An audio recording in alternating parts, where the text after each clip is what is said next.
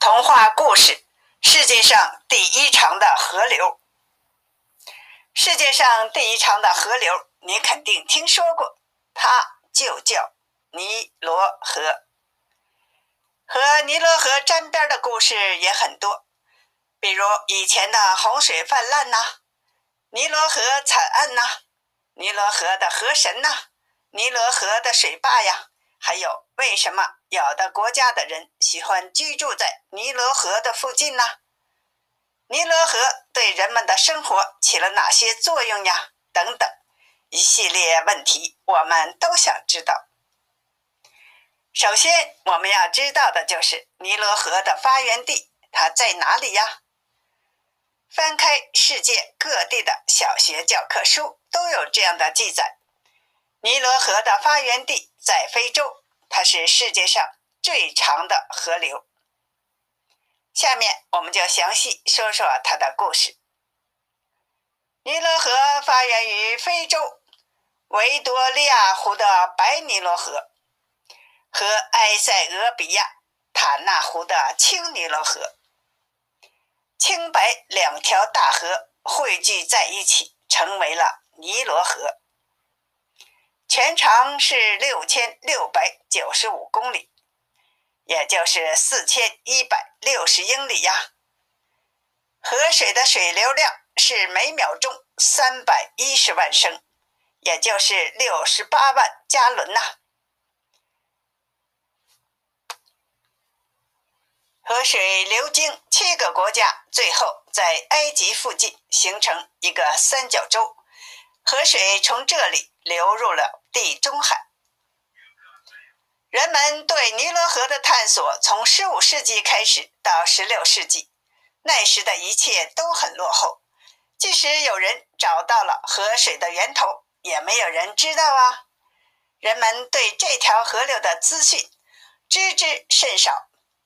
直到2004年，南非探险队用了四个月的时间，从南非到达了埃及。尼罗河入海口的地中海，他们拍了纪录片，记录了整个探险过程。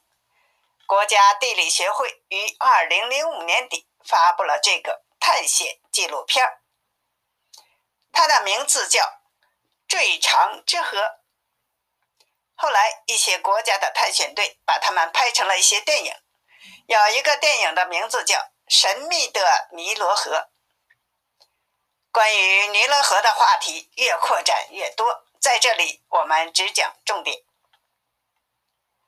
关于尼罗河的洪水泛滥，以前这条河每年六到九月份都会发洪水，原因是在埃塞俄比亚的山区有常年的积雪，夏天积雪会融化，再加上夏天的大暴雨，就会使埃及的尼罗河。河岸上的河水泛滥成灾，淹没一大片平坦的沙漠和土地。直到1960年，他们建起了阿斯旺大水坝。从70年代起，大水灾就得到了控制。以前，当洪水退去，就会留下黑色的淤泥，古埃及人就叫它 A2。关于尼罗河的河神。人们都叫他哈皮。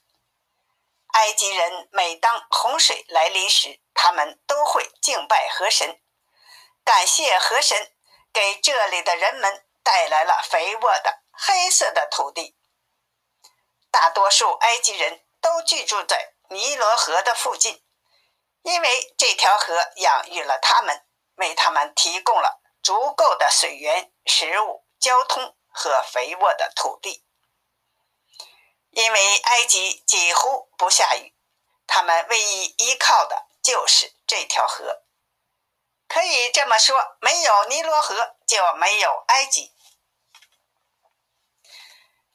岸边的芦苇，他们用来做成纸和船；他们还捕鱼、捕鸟。他们为人类留下了著名的古埃及文明和文字。现在我们知道，尼罗河对古埃及是如此的重要。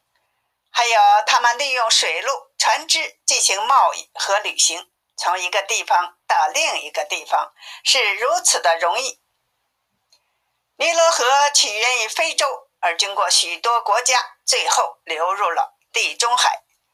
流经国家的名字，以后你们在用的时候自己去查阅一下吧。